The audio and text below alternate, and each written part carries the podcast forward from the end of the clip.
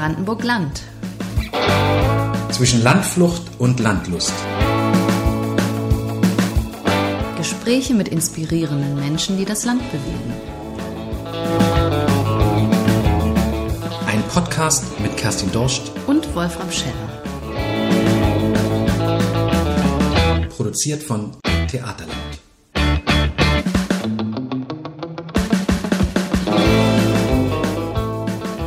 Brandenburg-Land ist zu Gast in der kleinen Stadt Lübben, dem Tor zum Spreewald.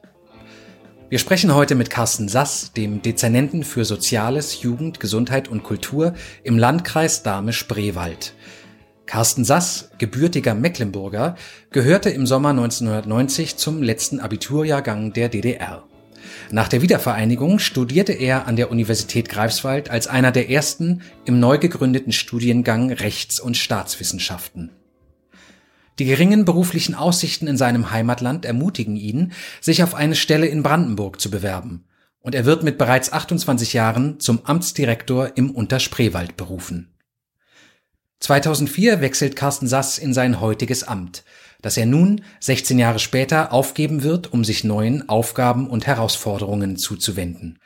Wir blicken mit ihm auf das zurück, was er und seine Verwaltung im Landkreis bewirkt haben und fragen ihn auch, was ihm die neue, schrägstrich alte Heimat bedeutet.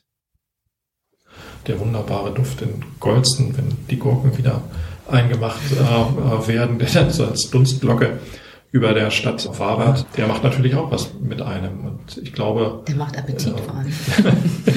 ja, manchmal ist es auch bei Sauerkraut nicht ganz so schön. Das liebe ich dann eher im Glas als in der äh, Herstellung. Aber es geht ja letztlich bei Heimat zumindest geht es mir so um, um emotionale Fragen. Und naja, da wo es einem dann am Herzen rührt, gibt es dann sowas. Und das finde ich für mich sehr schön, weil ich dadurch sagen kann, ähm, das Herz kann sich auch auf anderes einstellen. Ich weiß natürlich nicht nur, wo meine familiären Wurzeln liegen und ähm, das wird auch nach wie vor bleiben. Man merkt das also rein emotional, wenn man dann nach Hause kommt, also an den Geburtsort, dass das auch was mit einem äh, macht. Und äh, das Gleiche stelle ich aber eben auch nach 20 Jahren hier fest, dass man sich dann freut, wenn man von der Autobahn runterfährt und dann eben auf die Kleinstadt äh, zu, dass man sich da eben auch drauf freut, weil man weiß, hier sind die, die Freunde, die neu gewonnenen äh, Freunde. Also einer Politisierung dieses Begriffs würden Sie eher aus dem Weg gehen wollen und sagen, das wäre nicht zielführend oder, oder wenn man sozusagen über Heimat nachdenkt, über Heimat redet, über Heimat befindet? Ja, also wenn man anerkennt, dass jeder unter Heimat etwas anderes versteht, dann entzieht sich dieser Begriff äh, einer, einer Politisierung. Ja, und ich glaube eben, wenn man selber die Erfahrung gemacht hat, dass man anderswo nochmal eine neue Heimat auch finden kann, dann verändert sich möglicherweise sowieso die Definition von Heimat. Dann gibt es vielleicht nicht die eine Heimat, sondern wie Sie es beschreiben, dann gibt es vielleicht zwei Heimaten. Ja, weil ähm, ich meine, das andere wäre ja äh, ein, ein Verdruss sondergleichen, wenn ich sagen würde, ich muss jetzt diesen Ort verlassen. Und wie gesagt, ich kann mich auch noch sehr gut an die, an die Wendeprozesse erinnern, wie Menschen einfach auch, weil sie Arbeit verloren haben, dann äh, der Arbeit hinterher gereist sind. Die Vorstellung dann sagen zu müssen, und ich kann dann aber keine neue Heimat finden. Ich habe nur meine, ich sag mal, Geburtsheimat als für mich emotional anerkannte Heimat. Was, also die Vorstellung, die schmerzt ja richtig. Ich glaube, diese, diese andere Perspektive, ja, dass man auch neue Heimat finden kann, ist da wesentlich tröstlicher. Ich glaube, das ist diese Perspektive, gewinne ich Heimat oder verliere ich Heimat? Und oft ist das beides in einem. Und was kann ich da mehr betonen? Das kann sich ja verändern, dass ich zunächst etwas verliere und dann für mich feststelle, und so geht es mir auch, dass ich jetzt sagen kann, also ich habe mindestens zwei Orte, wo ich mich mindestens gleich wohl fühle. Sie haben das äh, Stichwort Wende schon eingebracht. Darüber würde ich ganz kurz nochmal mit Ihnen sprechen. Wie haben Sie so persönlich die Wende erlebt? Atemlos. Atemlos. Atemlos in Schwerin. Ja. Richtig, ja. Jetzt sind wir so 30 Jahre danach. Ähm, ist Ihnen das inzwischen vielleicht überdrüssig geworden über Ost und West und die Konflikte, die es immer noch zu geben scheint oder gibt, zu reden? Also ich kann das nachvollziehen, dass es ähm, ein Bedürfnis gibt, darüber zu reden, aber ich kann für mich das sehr schwer nachvollziehen, dass es äh, eine spezifisch ostdeutsche Identität geben soll, 30 Jahre nach der Wende. Ähm, also ich kann mit dieser Diskussion äh, sehr schwer was anfangen. Ich kenne auch äh, insbesondere auch Äußerungen oder die Äußerung von Jana Hensel. Sie hat ja da auch mit der äh, Zeit mal einen sehr, sehr langen Podcast gemacht. Ich kenne auch diese Homepage Wir, wir im Osten. Wir sind der Osten. Ähm, oder wir oder sind der dritte, Osten. Die dritte Generation aber mhm. ich ähm, kann mich da persönlich sehr schwer annähern, weil für mich immer die Frage ist, was, was soll jetzt 30 Jahre nach der Wende der Osten sein? Was ist eine ostdeutsche Führungskraft? Wir als Ostdeutsche leben ja nicht nur im Osten. Wir sind ausgewandert, wir sind weggezogen, wir haben die Welt erobert. Und warum sollen wir uns jetzt auf so eine, ein Gebiet zurückwerfen lassen, aus dem wir 1989 ausgebrochen sind? Aber würde nicht äh, jemand wie Jana Hensel argumentieren, dass das Positive in der Diskussion immer gefehlt hat. Also dass zum Beispiel schon alleine, wenn Sie über Ihr Abitur reden, dann begreifen wir ja, dass das auch eine gewisse Flexibilität brauchte, um das alles durchzustehen. Also dass es bestimmte Kompetenzen hatte, diese Transformation gut zu durchleben, die vielleicht den Ostdeutschen eigener ist als den Westdeutschen, die die ganze Zeit da irgendwie kommod vermeintlich äh, ihr Leben gelebt haben. Würde nicht jemand so wie Jana Hensel sagen, es gibt da so Kompetenzen, Transformationskompetenzen, ähm, und deshalb sind die ostdeutschen Führungskräfte vielleicht viel besser auch für Herausforderungen der aktuellen Zeit gewappnet. Wie gesagt, das würde ich, würde ich anerkennen. Ich würde dem aber entgegensetzen, was bin ich denn, dass ich mich jetzt über jemand anderen stelle, dass ich da flexibel war. Das ist meine Perspektive. Aber ich kann ja nicht behaupten, dass jetzt ein westdeutscher Abiturient zur gleichen Zeit unter leichteren Bedingungen zum Abitur gekommen ist. Also ich kenne dessen familiäre Situation nicht. Ähm, ich kann mir vorstellen, dass jemand im Ruhrgebiet, wo es seinerzeit auch schon Diskussionen über den Steinkohlebergbau gab, äh, auch Massenarbeitslosigkeit gab, dass der nicht auch schwierige Bedingungen hatte, um zum Abitur zu kommen. Also ich glaube, es braucht bei solchen Diskussionen nicht unbedingt immer dieses, diesen Vergleichsmaßstab, dass mhm. ich besser bin als jemand anderes. Den ja, Punkt hat sie. Den, also den Punkt hat sie, dass wir vielleicht jetzt nicht so stark darauf aus sind und es vielleicht auch so stark nicht gelernt haben zu sagen, ich bin einfach gut weil ich das und das kann. Sondern genau, das wäre wir gehen so. einfach mit so einem Selbstverständnis daran. Vielleicht ist das hier auch so sowas wie typisch brandenburgisch. Kann man nicht meckern. ähm, ähm, ich nehme hier für mich einfach einen Anspruch. Ich habe hier meinen mein Berg Arbeit, den arbeite ich jeden Tag ab und das ist doch gut genug. Ja? Und ähm, ich sage eben nicht, ich habe hier so viel Arbeit und ähm, ich schaffe das und ich mache das eben auch mit 150 Prozent und Tag und Nacht. Also für mich sind da Sachen vielleicht eher selbstverständlich. Ja, aber, mhm. ja, ja ähm, aber es ähm, geht gar nicht so ums Besser, ich, sondern ums hab, Anders und trotzdem ja, gut. Ne? Ja. Weil ich habe gelesen irgendwo in einem ähm, ihrer Interviews, ähm, ich muss da mal drauf gucken, da haben sie zum Beispiel gesagt, als Ostdeutscher ähm, hege ich eine gewisse Skepsis gegenüber Plänen und Konzepten. Da bringen sie ja schon auch so ein bisschen ihre Identität ins Spiel. Ne? Also anders eben aber durchaus möglicherweise positiv. Die Ideen, das Machen zählt ja und nicht sozusagen der, diese konzeptuelle Vorlaufphase genau. von mhm. vielen, wo es dann oft stecken bleibt und nicht weitergeht. Ja. Also, also das fand ich dann trotzdem nochmal interessant, dass Sie da auf Ihre Identität, Herkunft verwiesen haben und nicht gesagt haben, ich als Herr Sass. Naja, wir sind, ähm, das nehme ich ja tatsächlich wahr, dass wir jetzt hier so vielleicht als Ostdeutsche nicht so sehr auf Performance achten, mhm. sondern eher aufs Machen. Ich brauche nicht unbedingt, glaube ich, diesen Vergleichsmaßstab, dass mhm. ich sage, also der andere, der musste das, der hat es leichter gehabt und deshalb muss ich bevorzugt werden. Ich teile, wie gesagt, ähm, diese Frage der, der Unterrepräsentanz, der ist, wie er ist. Ich sehe aber eben auch, und das fehlt mir so ein bisschen bei der Wertschätzung, dass es eben viele, viele auch gab, die auch ihre Heimat verlassen haben im Westen, die hierher gekommen sind. Nicht, weil sie Glücksritter waren, sondern weil sie für sich auch einen, einen Plan im Leben suchten oder hatten, die auch viel, viel gestalten. Ich glaube, das sollten wir auch eben wertschätzen. Das ist keine Generation von Glücksrittern. Das ist immer das Problem, dass man Beispiele, oftmals eben Negativbeispiele, dann verallgemeinert. Und ich glaube, das brauchen wir nicht, dieses Wir gegen die, sondern wir miteinander und einfach selbst äh, verständlich, vielleicht sogar auch noch ein bisschen selbstbewusster, als uns das eigen war, ich weiß nicht, ob das uns noch eigen ist, herausstreichen, was mhm. wir können, ohne mhm. dass wir sagen, andere sind da irgendwie schlechter. Mhm. Ja, ja.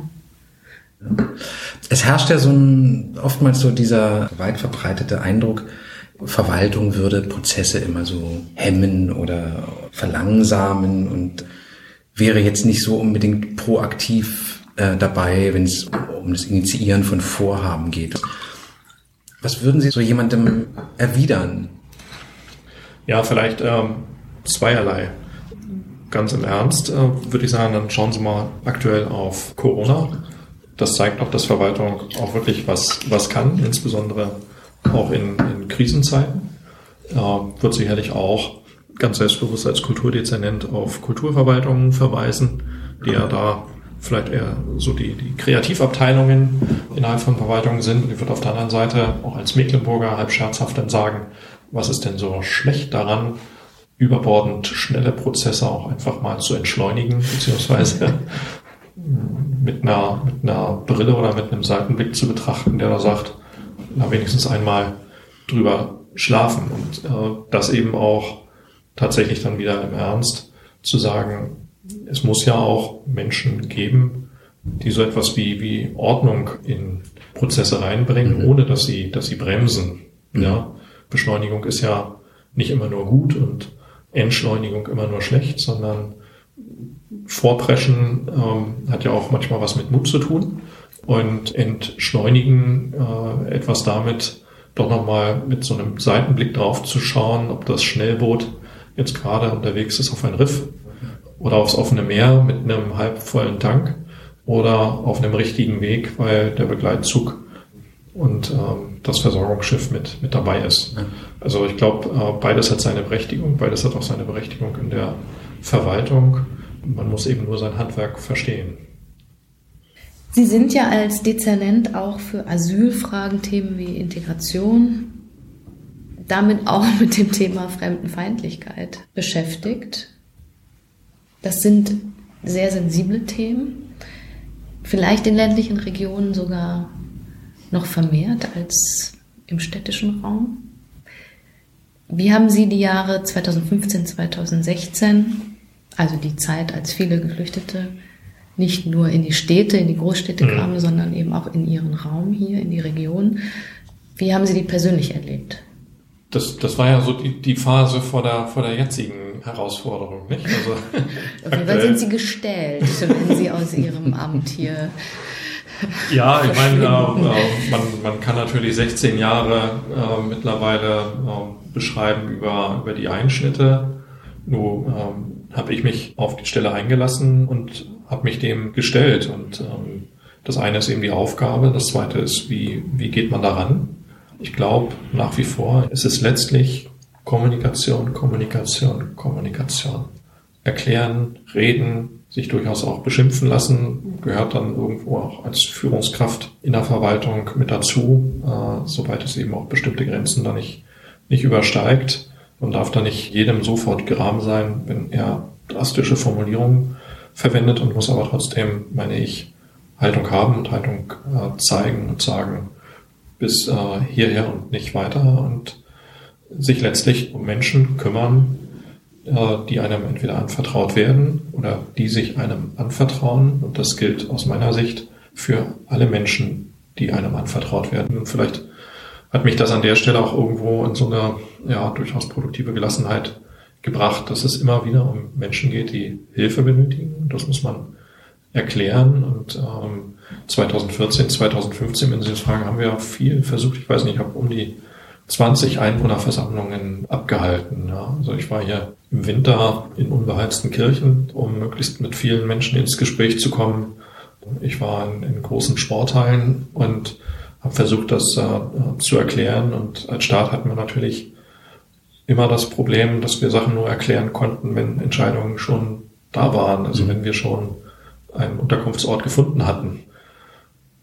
Man hat uns ja oft vorgeworfen, ja, habt uns mit vollendeten Tatsachen erst informiert. Ja, ich, also hätte ich Einwohnerversammlungen durchgeführt über jede Idee einer Unterbringung, die sich dann auch möglicherweise in vertraglichen Verhandlungen oder in intensiver Prüfung dann als irrelevant rausgestellt haben, weil nicht machbar, weil bauordnungsrechtlich nicht zulässig, weil letztlich doch mit einem Vertragspartner nicht einig geworden, dann hätte man wahrscheinlich jeden Tag zwei Säue durchs Dorf getrieben, die am Ende des Tages sich dann als nicht haltbar mhm. und nicht belastbar dargestellt hätten. Also ich weiß nicht, ob wir damit dann mehr Sicherheit gegeben hätten, als so wie wir es gemacht haben, immer dann informiert, wenn wir wussten, äh, was passiert und haben natürlich dann auch nahezu Tag und Nacht gearbeitet, haben die Züge im Bahnhof Schönefeld in Empfang genommen und versucht, Leute umzuverteilen. Und ich glaube, wir haben es doch sehr passabel hinbekommen.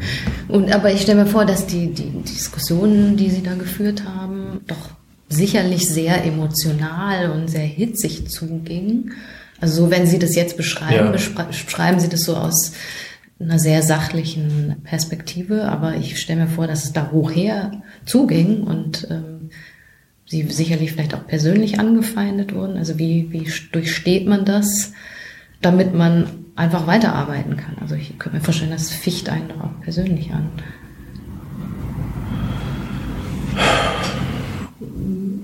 Glaube, ich konnte immer ganz gut unterscheiden, ob ich als Person angegriffen werde oder in einer, in meiner Rolle als Sozialdezernent oder in mhm. meiner Rolle als stellvertretender Landrat. Und deshalb konnte ich mit den meisten wirklich sehr gut umgehen. Ähm, ich habe mir da auch nichts vorgemacht.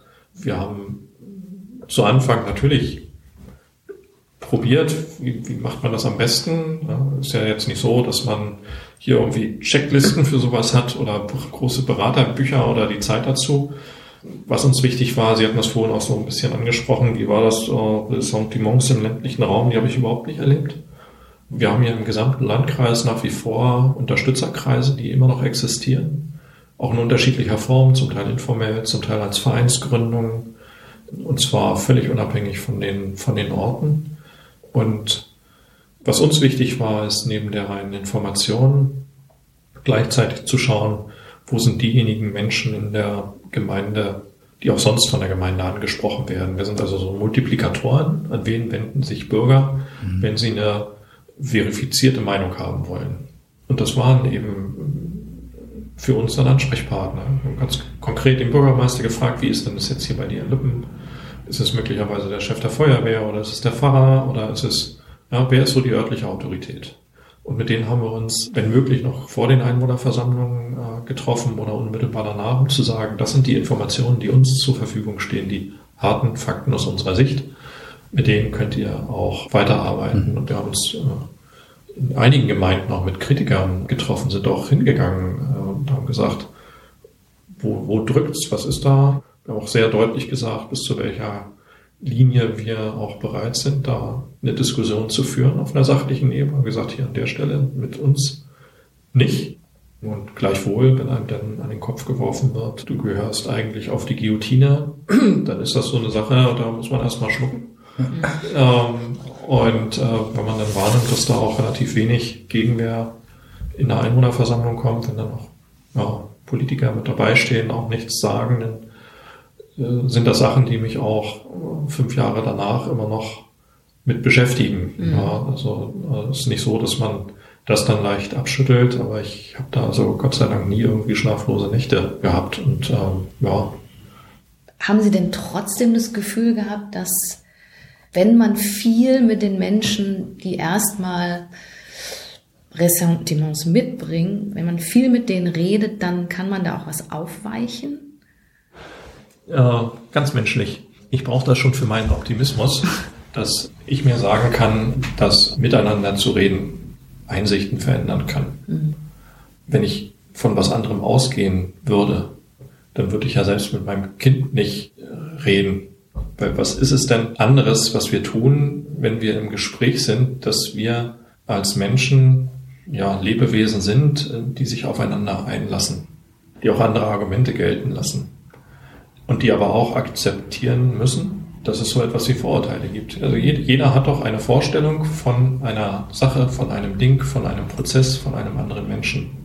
Also ich brauche das schon deshalb, um nicht einfach in meiner eigenen Gedankenwelt zu verharren und zu sagen, es ändert, ob ich nur was sage oder nicht, es ändert sich ja eh nichts. Mhm. Nein, es ändert schon in dem Moment, wo ich etwas sage, was ich denke und indem ich argumentiere etwas in der Welt. Frustriert Sie das dann nicht unendlich, wenn eine Partei wie die AfD eigentlich stärker wird und man das Gefühl hat, da sind eben auch ganz viele, die es möglicherweise besser wissen müssten, aber die hängen sich dann trotzdem an diese Bewegung, sag ich jetzt mal. Ja, natürlich äh, frustriert das und ähm, ähm, an schlechten Tagen denkt man, wo soll das alles hinführen? Und ähm, den nächsten Tag sagt man so, und ändert, ändert die Existenz einer solchen Partei etwas an der Richtigkeit der Entscheidung? Und dann sagt man natürlich nicht. Mhm. Natürlich war das richtig, Menschen auch in, in Zützen unterzubringen. Und ähm, wenn man davon nach wie vor ausgehen kann, dass das richtig ist, dann lohnt es sich auch dafür zu streiten. Und ähm, was mich oft umgetrieben hat, ist, wo baut die Gesellschaft, wo schafft es Gesellschaft weiter diese berühmten goldenen Brücken für diejenigen zu bauen, die eben dort diesen Pfad gegangen sind. Also keine Partei ist ein monotheistischer Block. Aber man sieht das ja erst recht bei der AfD. Die sind da nicht alle, weil, weil sie sagen, die, die Asylbewerber sollen mal irgendwo im Mittelmeer trinken. Die AfD ist entstanden, weil man mit der finanziellen Rettung von Griechenland nicht einverstanden war. Das war der, der Gründungsimpuls. Ja, der Gründungsimpuls war nicht, nicht die Flüchtlingspolitik. Nicht jeder ist dort ähm, Rechtsextremist oder neigt der Meinung zu, dass eben ähm, Menschen, die Hilfe benötigen, nicht geholfen werden muss. Und um die, glaube ich, lohnt es sich zu ringen. Aber das ist vor allem, wir reden über Parteien, das ist eine Aufgabe der Auseinandersetzung der politischen Parteien. Dafür sind Parteien da, so steht es im Parteiengesetz, in der Verfassung. Ja, die Parteien wirken an der politischen Willensbildung. Ähm, ich leite ja hier auch den, den Begleitausschuss Partnerschaft und Demokratie, wo wir auch eben überlegen, solche Sachen mitzugestalten, auch demokratische Prozesse zu gestalten. Also ich glaube, ganz oben steht die Demokratie. Dann steht da die politische Willensbildung, die Auseinandersetzung der Parteien. Und ich bin hier Verwaltung. Ich glaube, man kann jetzt nicht ähm, äh, die, die politischen Prozesse äh, Verwaltung auf Verwaltung abwälzen mhm. und sagen, ähm, politisch determiniert entsteht ein Gesetz und da steht drin, politisch determiniert, wir müssen Asylbewerber, Flüchtlinge aufnehmen. Wenn jetzt Verwaltung, die du dafür verantwortlich bist, dass eben diese Flüchtlinge hier eine Unterkunft bekommen und äh, eine Integration bekommen. Und wir machen ja auch als Landkreis wirklich viel mit, mit äh, Projekten. Wir haben hier sehr viele schon auch in Arbeit gebracht. Nun solltest du auch noch die politische Auseinandersetzung äh, mit der AfD äh, äh, führen, und zwar auf dem Ersatzspielfeld von Einwohnerversammlungen. Mhm. Das ist nicht, nicht meine Aufgabe. Mhm. Ähm, ähm, ich führe diese Auseinandersetzungen mit Einwohnerinnen und Einwohnern, ja, aber nicht unbedingt mit, mit der AfD. Nee, nee, aber man hat das Gefühl, sie baden dann das aus, was, was vielleicht die Politik versäumt ja. hat. Oder sie sind sogar noch näher an der Front dann plötzlich, weil sie Dinge äh, in die Wege leiten müssen. Einfach organisieren, praktisches Organisieren. Ja. Und dann praktischerweise dann auch an die Menschen, die es betrifft. Das waren in den Einwohnerversammlungen zumindest sehr selten Abgeordnete und noch viel seltener Abgeordnete, die sich dort auch mit Positionen eingebracht haben. Mhm. Ja, ähm, mhm. Sondern es waren Bürgermeister, auch das ist ja schon ein breites äh, Phänomen und Diskussionsfeld, die Angriffe auf Bürgermeister. Ähm, es waren Landräte, es waren Verwaltungsmitarbeiter, die diese Einwohnerversammlungen letztlich bestritten haben mhm. mit eben allen Flüchen, Anwürfen äh, und ähm, anderen Sachen, die darum stattgefunden haben. Demonstrationsaufrufen vom Wohnhaus und solchen Sachen. Mhm. Sie haben ja selber versucht, den, den politischen Weg zu beschreiten. Also ja. Sie haben sich ja quasi als Landrat 2005 Na, parallel zur parallel, genau, ja. aufstellen lassen und es ist gescheitert, Sie sind nicht gewählt worden, genau. richtig? Ja. Was hat das mit Ihnen gemacht? Oder überhaupt die Motivation würde mich nochmal interessieren. Hatten Sie das Gefühl, da kann ich vielleicht doch mehr bewegen in der Politik? Na, zum, zum einen ähm, habe ich es mir einfach zugetraut, auch Leiter einer Verwaltung zu sein. Und ähm, sage das auch so selbstbewusst, dass ich da nicht unbedingt dieses politische Element im Vordergrund sah, sondern eher, ich bin im besten Sinne des Wortes äh, ein guter Leiter einer Verwaltung. Ähm, dass das eine politische Rolle zusätzlich ist, das, das akzeptiere ich, anerkenne ich auch. Ähm, aber mir ging es nie um diese Frage, dass ich da ein guter Politiker bin, sondern eben jemand, der sich gut mit Verwaltung auskennt, mir anmaße zu sagen, dass es mir Spaß macht, Menschen zu führen, Menschen zu motivieren und auch ähm, Eigenverantwortlichkeit von Menschen heraus zu arbeiten und mit denen gemeinsam eine Region zu gestalten. Und das war eben der Impuls zu sagen, dass ich hier mich bewerbe für diesen Posten als Landrat. Und es war für mich auch eine bewusste Entscheidung, als auch seinerzeit ja Sozialdezernent verantwortlich für die Unterbringung von Asylbewerbern, mich an der Stelle bewusst nicht irgendwie wegzuducken, sondern eben auch äh, trotz des Bewusstseins, dass diese Wahl ansteht, äh, dann zu sagen, natürlich nehme ich die Einwohnerversammlungen wahr.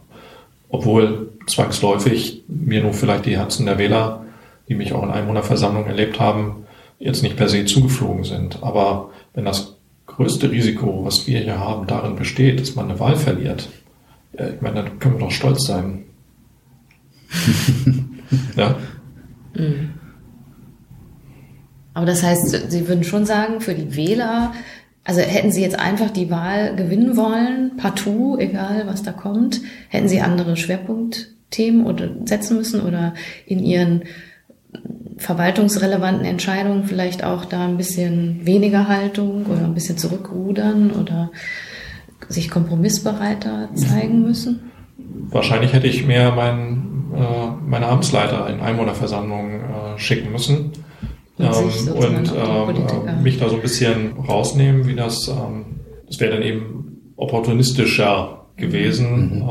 äh, eher im Hintergrund zu wirken, aber das ist eben nicht mein Ansatz, äh, Verwaltung äh, zu gestalten und auch nicht mein Ansatz, Politik, Politik zu machen, mhm. ja, sich, sich wegzuducken, wenn es kritisch wird, sondern eben auch zu zeigen, hier stehe ich und ich stehe auch eben dafür, dass man solche Menschen hier unterbringt, dass man Menschen, die ein Obdach benötigen, auch ein Obdach gibt und dass man dort natürlich auch zu seinen Mitarbeitern steht. Wenn ich Ihnen so zuhöre, dann schade, dann würde ich mir wünschen, Sie würden nochmal kandidieren, weil ich meine, genauso Leute braucht es ja eigentlich in der Politik. Das ist ja auch die Kritik, die man hat an Politikern, ja. dass man gar nicht weiß, wofür steht der jetzt. Ach, jetzt knickt er doch wieder ein oder also von daher. Ja, aber es gibt ja auch solche. Ne? Also es gibt auch äh, viele, glaube ich, die da auch mit einer Haltung durchs Leben gehen. Da gehört schon, glaube ich, auch mein Respekt wirklich für alle Gewählten. Das muss man erstmal schaffen eine Mehrheit von Wählern für, für sein Konzept zu bekommen. Ich glaube, das muss man durchaus anerkennen. Ähm, ich finde das schwierig zu sagen, ja, die Politiker und dann gibt es den, den guten Rest der Menschheit. Nee, nee, aber es ähm, gibt trotzdem die Politikverdrossenheit. Ja, na klar, ja aber äh, je mehr wir Politikverdrossenheit fördern, je mehr wir fördern die da oben und wir hier, desto mehr bekommen wir doch die Gefahr, dass so eine Prophezeiung dann auch eintritt. Mhm. Weil wer soll sich dann in der Lage fühlen, wer fühlt sich dann eingeladen, den Weg der Politik zu beschreiten, mhm. wenn er von vornherein weiß, dass er sich auf etwas einlässt, auf ja, das andere so von oben herab so runtergucken. Mhm. Du, du Politiker, du sitzt doch nur an den Töpfen und mehrst deine Pfründe. Also wenn wir wollen, dass da Leute, die die Freude daran haben, die auch eingestehen können, dass sie auch Fehler machen würden, dass solche Menschen in die Politik gehen, dann glaube ich, kommt es auch darauf an, wie wir über Politik denken und wie wir über Politik schreiben und berichten. Na, ansonsten haben wir sowas wie selbsterfüllende Prophezeiungen. Ja, das ist richtig. Ich habe noch einen großen Fragenkatalog zum Thema Kultur und Kunst, gerade aus der Perspektive Kunst und Kultur im ländlichen Raum. Was ist aus Ihrer Sicht an Kunst und Kultur notwendig für die ländlichen Räume? Was für eine Vielfalt bräuchte es da und was, was ist die Aufgabe? Was würden Sie Kulturschaffenden, Kunstschaffenden zurufen, die irgendwie sagen, wir kommen hier zu euch in den ländlichen Raum und machen was, äh, damit was passiert? Was würden Sie denen an die Hand geben? Viele Fragen auf einmal dann doch, ja. Ich äh, krieg sie also, nicht zu einer Frage zusammen, ehrlich gesagt. Aber ein weites Feld. Ähm, es gibt aus meiner Sicht nie zu wenig Kultur. Und Kultur und Verwaltung, also ich glaube, da gibt es kaum irgendetwas, was einen größeren Spannungsbogen beinhaltet, der auch dann letztlich reichhaltige Chance bietet, produktiv zu sein. Weil Künstler zu, zu hegen ist ja manchmal wie so ein Flohzirkus. Das, das ist, glaube ich, Künstlern auch völlig immanent. Und es bedarf da einfach ein Bewusstsein auch bei Verwaltung, dass man sich dann auf solche Sachen einlässt. Ich maß mir mal an, dass uns das Freude macht, dass wir sagen, das bereichert uns. Aber äh, ich maß mir überhaupt nicht an, erstens zu entscheiden, was ist Kunst, was ist es wert und äh, zu entscheiden, das kann jetzt hier hinkommen und hier brauchen wir ein Theater und dort brauchen wir was.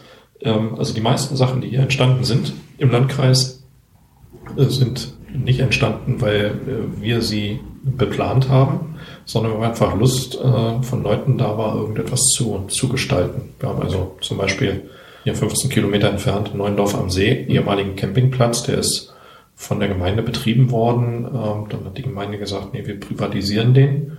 Dann hat sich dort ein Kunstverein von Menschen aus Berlin äh, beworben und haben den Kunden den gekauft. Jetzt leben die da seit, äh, auch seit 2015. Und da sind Regisseure, die eben auch namhafte äh, Filmproduktionen machen. Also äh, ganz munter, das hätten wir als Verwaltung nie irgendwo im Fokus gehabt, dass, dass wir gesagt hätten, also Neuendorf am See, da muss unbedingt, muss da irgendwas hin. Das sind Sachen, die eben äh, der, der Zufall bringt und vielleicht ist das eben auch der, der wichtigste Impuls, dass man einfach den Leuten sagt, seid mutig, selbst der ländlichste der ländlichen Räume ist immer für eine Idee gut. Wir haben in Jamnitz Friederike Seifert, die seit drei Jahren nachspürt der ehemaligen Künstlerkolonie in Jamnitz aus den 20er mhm. Jahren. Ja, da haben wir jetzt also eine Homepage mit finanziert. Da gibt es alle zwei Jahre Treffen der ehemaligen Künstler. Sagen, es ist so ähnlich wie Worpswede in den 20er Jahren. Günter Kühne, der auch als Fotograf beim äh, Stern gearbeitet hat, hat dort gewirkt und das wird eben auch alles äh, zusammengestellt. Wären wir nie drauf gekommen. Also wir wissen, mhm. dass da eben sowas wie Frau Kommichau-Lippisch so als soll ich sagen, Spreewaldmalerin gewirkt hat, aber dass es dort eben Nachfahren gibt, die sich mhm. für so etwas interessieren. Frau Seifert stammt ja so aus dem bayerischen Raum und ist jetzt dort und kümmert sich um dieses Nachwirken und ähm, jetzt tauchen ab und zu mal Jamnitzer auf, die sagen, ja, die haben mich hier gemalt, ich habe das Bild, das liegt bei mir hier in der Kammer noch. ja, also das sind so Sachen, die da entstehen. Ich glaube, da kann der, der Staat einfach nur ermutigen und sagen, wenn ihr kommen wollt, erst recht kommt raus aus Berlin, ja, so das vor 100 Jahren schon war. Äh, das an alle Berliner an der zieht, Stelle. Zieht aufs Land, in jedem Fall. Ja. Schreiben ja, und, wir äh, vielleicht äh, raus, wir, sonst kommen jetzt ganz viele Anfragen demnächst. ähm, also da gibt es ja so vieles, gerade bei Künstlern. Die einen triggert die Landschaft, den nächsten triggert der Menschenschlag. Ja, wer, wer nicht möchte, der, der kann ja auch in Berlin bleiben. Ja, Willst du die Abschlussfrage stellen? Ich stelle die Abschlussfrage, wo sehen Sie denn Brandenburg in 30 Jahren? Und das fragen Sie einen Mecklenburger. Sie haben doch gesagt, dass es inzwischen Ihre Heimat ist. Ja, ja. Also wo sehe ich Brandenburg in, in 30 Jahren? Ich denke, dass wir in 30 Jahren hier ähm, viel engeres Verhältnis zwischen Brandenburg und Berlin haben. Ich würde mir wünschen, dass das nicht nur eine Region, sondern ein Land ist, weil wir, glaube ich, schon auch feststellen, der eine nennt das Siedlungsdruck. Ich sage einfach, da gibt es auch befreiende Tendenzen von Berlinern in das Umland. Wir können und wollen ohne Berlin nicht. Und ich denke, dass wir vielleicht noch viel stärker, gerade hier im Süden Brandenburgs, auch ähm, erleben werden, eine Renaissance auch des Sorbisch-Wendischen. Das wäre mir wichtig, gerade auch als Mecklenburger, der auch noch zu DDR-Zeiten diese Frage schon mitbekommen hat. Plattdeutsch wird das überleben als Sprache. Habe das eben seinerzeit auch in der Verfassungskommission so ein bisschen miterlebt, wie wichtig das eben auch den Mecklenburgern war. Das würde ich mir wünschen, dass Brandenburg eben auch das mit akzeptiert und noch viel stärker auch unterstützen kann, dass eben die sorbisch-wendische Minderheit eine Rolle spielt und äh, bezogen hier auf die Region denke ich, dass äh, Dame-Spriem halt ein richtig internationaler Landkreis werden wird, direkt an der Pforte zu unserem drei Millionen Vorort Berlin, so ähnlich wie das eben auch südlich von London der Fall mhm. ist. Das äh, ist das, wie ich mir Brandenburg Na, das ist ja mal eine Vision. vorstelle. Ja, toll. Danke. Vielen Dank für dieses Gespräch, Carsten Sass. Vielen Dank. Sehr gerne. Ich danke für das Gespräch.